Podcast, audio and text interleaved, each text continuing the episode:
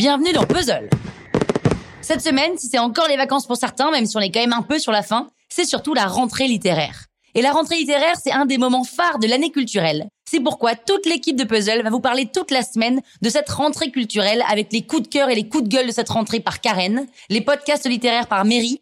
Jonathan nous parlera de la sortie du film Tenet, qui n'est pas un livre ok, ok, mais c'est quand même une grosse sortie très attendue, et du livre Jazz à l'âme par Julien. Et moi, eh bien, je vais vous parler d'un livre à lire absolument si vous aimez le spectacle avec un grand S. Ça se dit, ça? Donnez-moi un titre au hasard et je vous écris en livre en deux jours. Ah Mon roman est fini. Votre livre, sinon, c'est une histoire d'amour? Ce ne sont pas des lectures pour mère de famille. Et vous êtes intéressé par mon roman? Et ça finira comme ça, ton livre? Ah non Quand on dit spectacle, automatiquement, ce à quoi on pense, c'est pièces de théâtre, one-man show, opéra, ballet, seul en scène, comédie musicale, mais il manque une catégorie. Une catégorie qu'on met bien trop souvent de côté parce que trop peu reconnue artistiquement, surtout en France, c'est le cirque. Faut savoir que 21e siècle, ce qu'on appelle cirque, c'est un spectacle vivant populaire organisé autour d'une scène circulaire. Si traditionnellement le cirque comporte des numéros de dressage, de domptage, de tours de magie et des acrobates, aujourd'hui le cirque est réduit à une discipline acrobatique aérienne avec des équilibristes et des jongleurs. Et comment ça se passe dans un cirque? Eh bien à travers le livre Vladivostok Circus, le troisième roman de Elisa Choi du Sapin, cette auteure franco-coréenne, on découvre le travail d'un trio d'artistes qui prépare un numéro pour un festival qui aura lieu en Sibérie. Leur discipline, c'est la barre russe.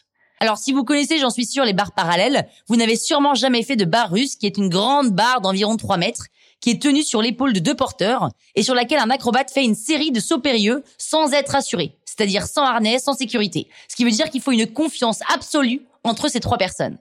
L'histoire, elle est assez simple, mais en filigrane, ce que l'auteur essaie de nous faire comprendre, c'est l'intensité de cette discipline tant par les heures et les heures et les heures d'entraînement et de répétition pour la moindre figure, que par l'enjeu qu'il y a derrière ces figures.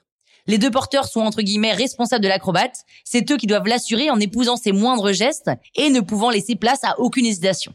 Et l'acrobate, elle, est responsable du spectacle. Parce qu'il arrive parfois des accidents, les troupes doivent alors se reformer et chacun doit réapprendre à faire confiance. C'est quand même lunaire de se dire que ces gens jouent leur vie avec des sauts périlleux dans le but d'offrir un spectacle incroyable à un public et que tout peut basculer avec un mini détail, une mini hésitation.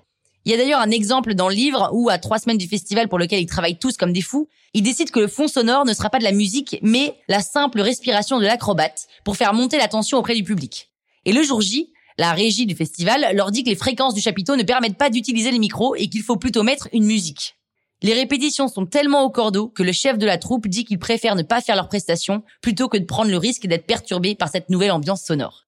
Toute cette histoire est racontée à la première personne du singulier par Nathalie, une costumière qui va vivre toute la préparation de ce festival très renommé avec ce trio à Vladivostok. Et elle nous montre à quel point, si la vie tient à un fil, ça vaut le coup de la vivre en sautant dans le vide avec des partenaires de choc, je dirais même plus des partners in crime. Ce livre est un petit bijou plein de douceur, d'émotion, qui nous donne envie d'aller acheter un billet pour assister à un numéro de cirque. Si vous aimez le spectacle, les sensations, les relations humaines, j'espère que oui quand même, je vous recommande chaudement le livre Vladivostok Circus de Elisa Chouet du Sapin. Et demain, un rendez-vous avec Karen qui va nous parler de la rentrée littéraire avec ses coups de cœur et ses coups de gueule. Et nous, on se retrouve dans deux semaines pour une prochaine chronique dans le Penelope Show.